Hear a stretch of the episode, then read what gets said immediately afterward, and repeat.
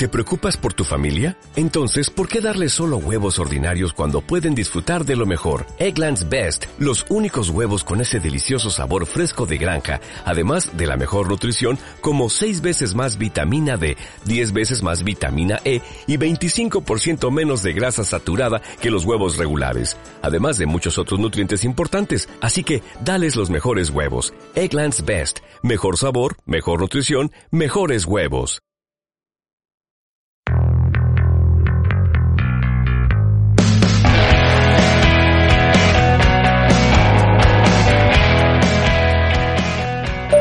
Hola amiga, hey, vamos al laberinto que toca Isla Mujeres. Pasarte a buscar anochecer por tu trabajo. Jessy tiene en el bolso y prende un porro y te mira vos.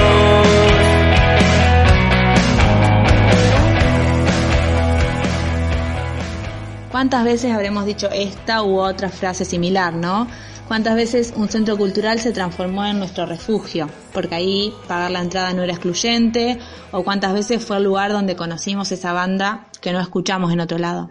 En esta columna vamos a hablar de eso, de los centros culturales. La columna de Aucaché para Radionauta. Sí, de esos espacios que posibilitan una red cultural por fuera de las lógicas del capital, por fuera de la cultura como mercancía. Espacios independientes, autogestivos, ocupas, colectivos, alternativos. Tenemos mil formas de nombrar los espacios que construimos. Seguramente con mil perfiles distintos también, pero que en el fondo nos interesan porque son lugares donde podemos prefigurar otras formas de relacionarnos. ¿Cómo? Son espacios donde generalmente se decide por asamblea, donde desde el transfeminismo se busca que sean libres de violencia. Son espacios donde en un ámbito acotado podemos ensayar otra forma de socializar, formas que nos permiten ir avanzando acá y ahora en el tipo de sociedad que queremos. No estamos diciendo que esto siempre salga bien, obvio, pero son espacios donde se da la riqueza de pasar a la práctica. Vamos a arrancar eh, charlando con uno de los centros culturales que en verdad es un centro social ocupado, la Casa Invisible de Málaga, España, para que nos cuenten sobre su proyecto.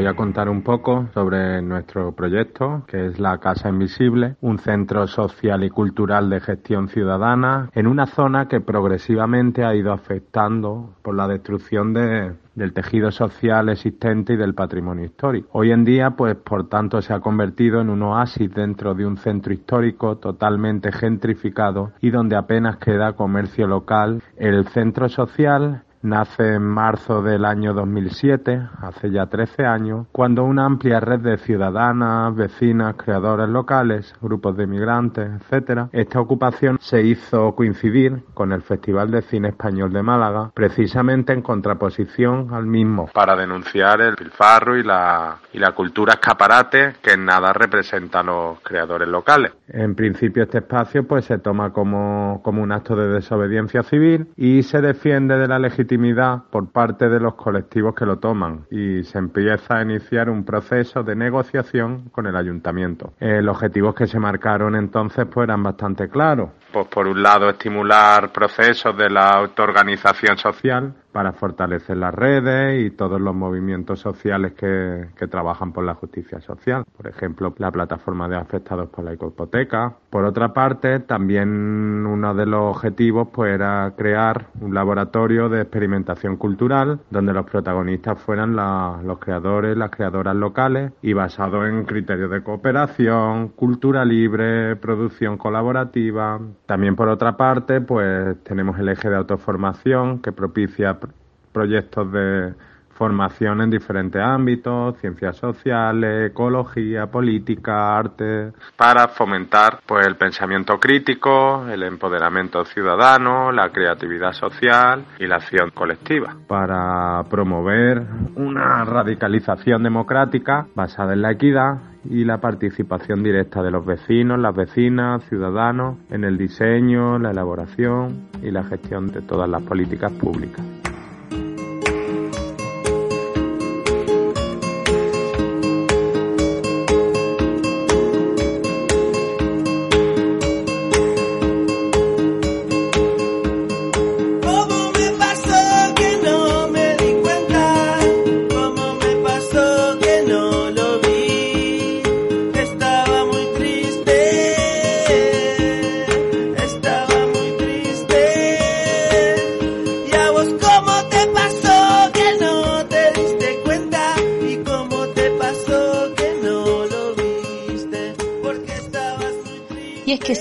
Un terreno donde lo cultural y lo político están unidos de formas inseparables.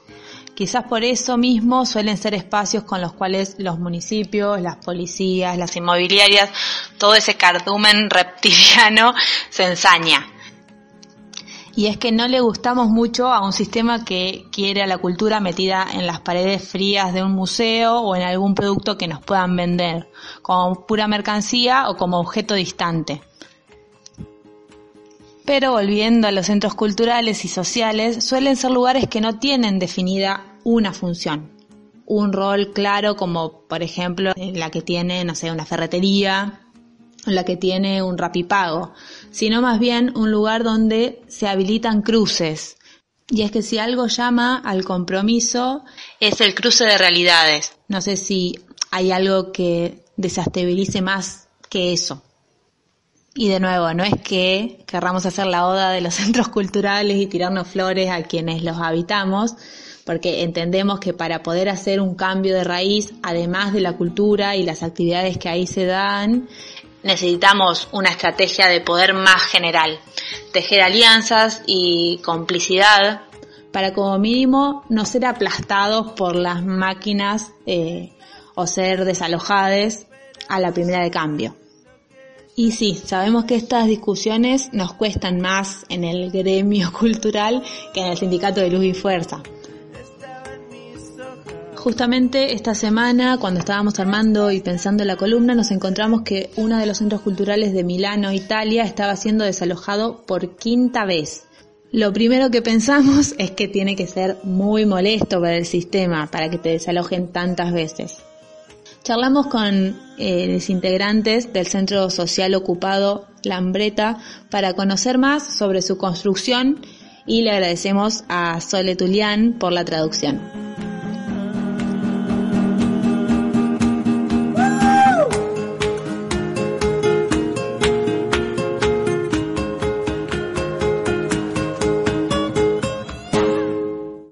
Eh, noi una realtà che è presente a Milano da anni, abbiamo cambiato cinque spazi durante la nostra vita perché siamo stati costantemente sgomberati nonostante... El Centro Social Lambretta es una realidad presente en la ciudad de Milán desde hace ocho años.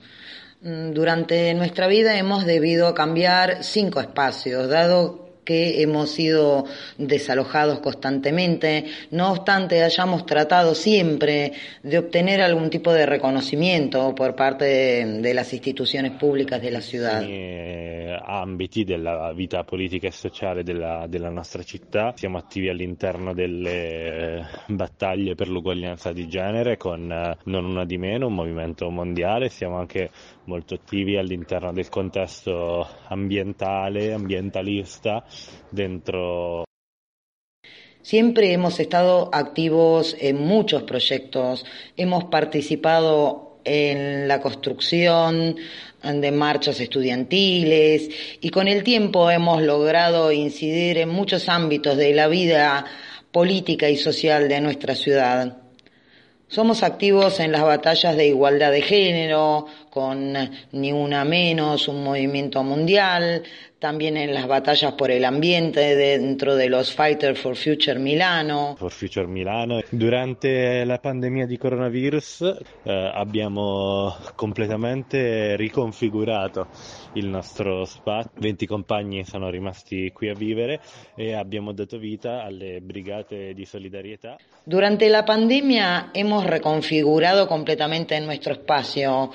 Unos 20 compañeros se quedaron a vivir en el centro y hemos dado vida a las brigadas solidarias junto a otros colectivos de la ciudad de Milano.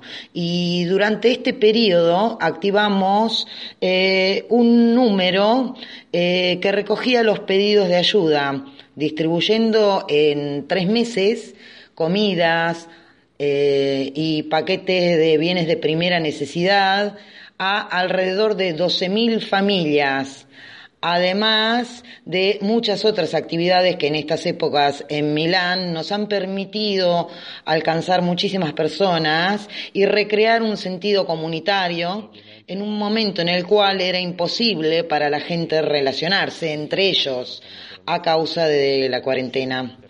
Para nosotros, ser solidarios no es hacer asistencialismo, se trata de construir una comunidad política sobre la base de los valores del mutualismo e igualdad, de valores políticos claros. Fare assistenzialismo costruire una comunità politica che si basa su dei valori di mutualismo, dei valori di uguaglianza e dei valori politici chiari.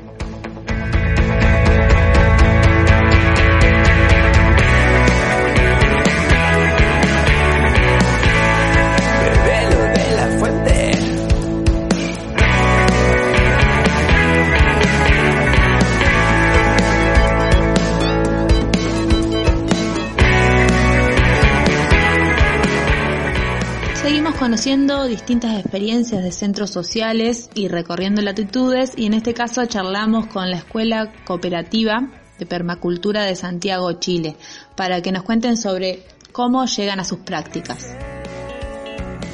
haciendo líquido brotar. Los animales se divierten,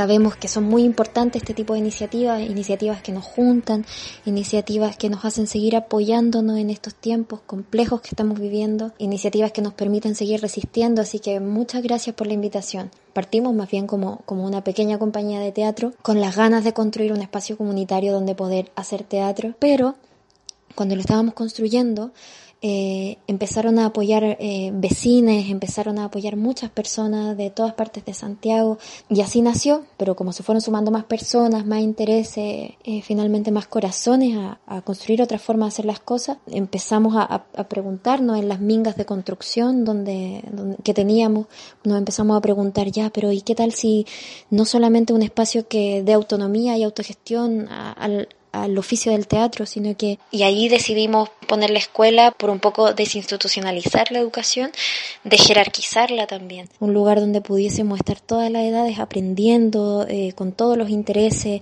y fue por eso que un poco dijimos, ya, la permacultura tiene, tiene que ver con lo que vamos a hacer, porque el área de salud nos permitió que con las plantitas de la huerta del área de medio ambiente se pudieran a se empezaran a producir cosas, y así, y así se empezaron a levantar distintos equipos cooperativos de trabajo y empezamos a darnos cuenta que podíamos levantar trabajo cooperativo y que ese trabajo cooperativo podía también eh, tener su, su esencia desde lo comunitario y también nos podía permitir desde ahí practicar el teatro, no solamente desde la representación de lo que podíamos hacer, sino que también desde lo real.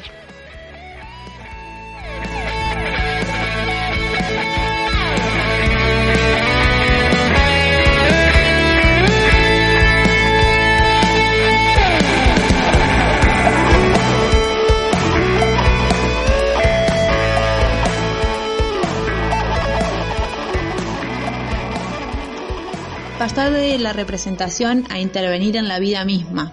Es una posición cultural con la cual tenemos una larga historia de encuentros.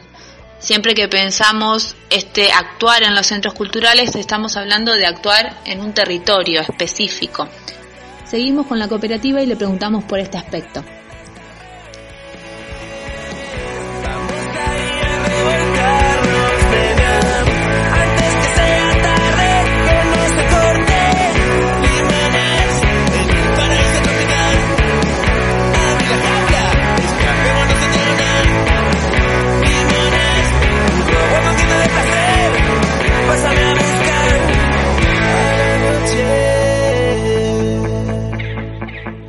Desde lo político, no solamente desde lo ideológico, sino que pensarlo también esa ideología desde lo económico, desde cómo nos relacionamos, desde los vínculos que vamos generando, desde cómo podemos ir organizándonos eh, de forma comunitaria. Pensamos que podemos resumirlo en eso, en vivir en autogestión comunitaria, con apoyo mutuo y que eso nos permita la sustentabilidad en el tiempo, porque también nos dábamos cuenta que muchas veces se postulan a muchos fondos y esos fondos se acaban y se acaban los proyectos en los, en los que se levantan por fondo y si no hay, no hay fondo no se levanta el proyecto. Bueno, acá nunca hemos postulado ningún fondo y quizás por eso le dimos tanto tanto hincapié a la generación de cooperativas de trabajo, a la generación de trabajo productivo. Nos dimos cuenta que ya ya estábamos conformándonos como una comunidad y después, por ejemplo, no sé, hubo un momento en que falleció un, vecino y ese vecino siempre iba a un carnaval del barrio a bailar. Entonces construimos una marioneta gigante con material reciclado del vecino y fuimos eh, a buscar a su hermana y fue a hacer el mismo recorrido que hacía con su hermana y se metió al carnaval y bailaba. Entonces ahí haciendo teatro en la calle nos dimos cuenta de que ya, de que ahí no cerraba el cuento, de que no podíamos haber, haber solamente eh, levantado el espacio para hacer teatro, que se necesitan espacios autónomos, autogestionados, despatriarcalizados, desjerarquizados para poder ir solucionando en comunidad nuestras necesidades a nivel territorial, porque a nivel a nivel nacional eh, el, el modelo es muy, muy difícil de agarrarlo. ¿Qué voy a saber yo lo que necesita o lo que siente alguien que vive a tantos kilómetros de mi, de mi territorio?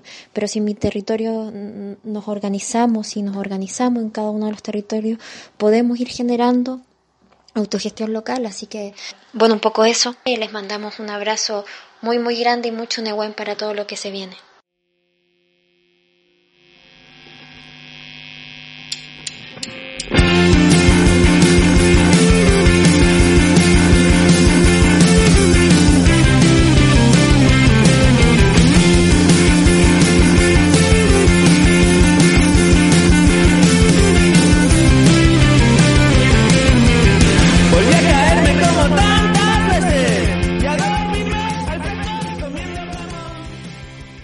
Un debate, ¿no? Cómo enfrentar lo que se viene desde cada región con un proyecto a otra escala.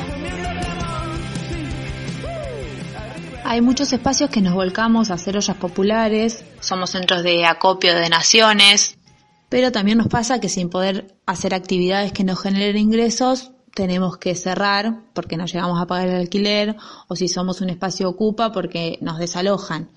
Es que a veces nos cuesta salir de los problemas de nuestros espacios particulares, de nuestras urgencias, y nos cuesta tener la suficiente fuerza para enfrentar a un poder al cual le somos incómodos y a la misma vez construir redes para hacer fuerza conjuntamente.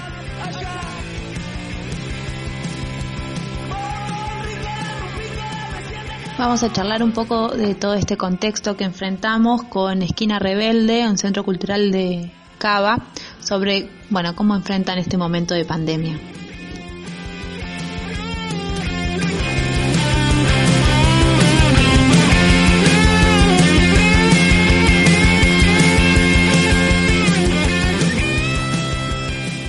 La necesidad de mantener al espacio en sus múltiples facetas, fuimos elaborando propuestas de trabajo in situ. En lo que respecta al desarrollo de la virtualidad, entendemos que las redes sociales se han vuelto un sustento central para los espacios autogestivos, donde mantenemos contacto permanente con los talleristas que dan clases en Esquina Rebelde. Compartir la importancia que le venimos dando a las varietés virtuales que realizamos semanalmente y hemos denominado en una rebelde cuarenteneando en conjunto, donde invitamos a artistas a que compartan frente a un público virtual, en vivo e indirecto, sus propuestas apostando al arte, contribuyendo a la difusión de sus actividades, como también problematizando la difícil situación que los artistas atraviesan en este contexto de confinamiento. Desde hace unos dos años que venimos realizando un nodo, el cual definimos como una organización económica popular y autogestiva dedicada a la distribución de productos cooperativos y agroecológicos.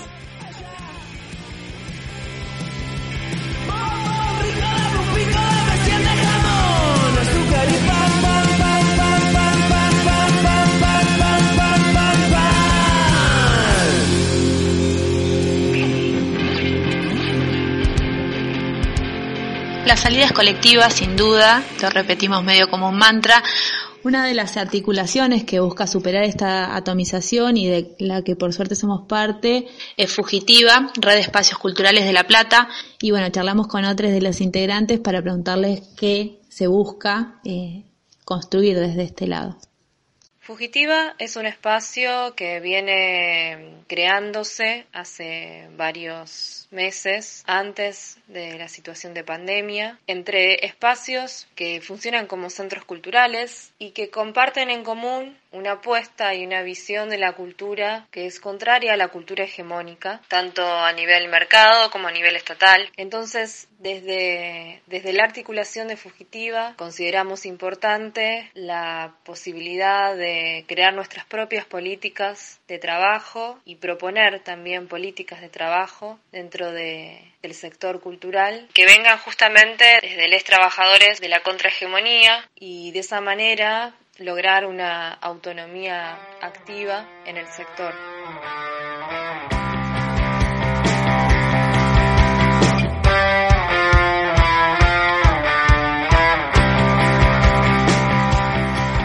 Les trabajadores de la contrahegemonía. Bien, nos encantó esa expresión.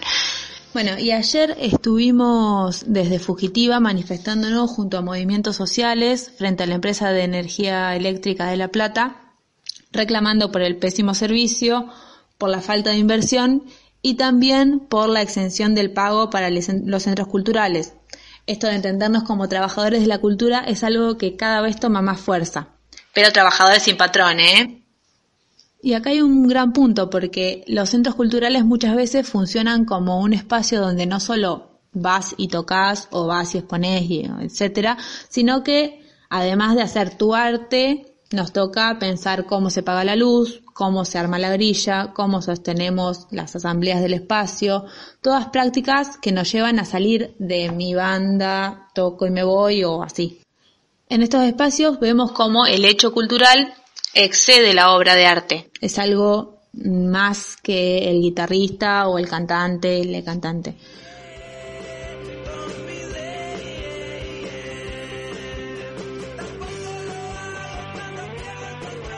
atender la barra, limpiar el baño después del recital, hacer posible que exista ese hecho cultural. Sin esas tareas tampoco hay cultura. Por eso creemos que es otra forma de mirar qué entra y qué no entra en la obra de arte. Otra vez, entramos en la discusión estética, es que la estética es política, perdón. Cerramos esta columna queriendo construir una internacional interdimensional de centros sociales y culturales junto al resto de los trabajadores. Se ha dicho.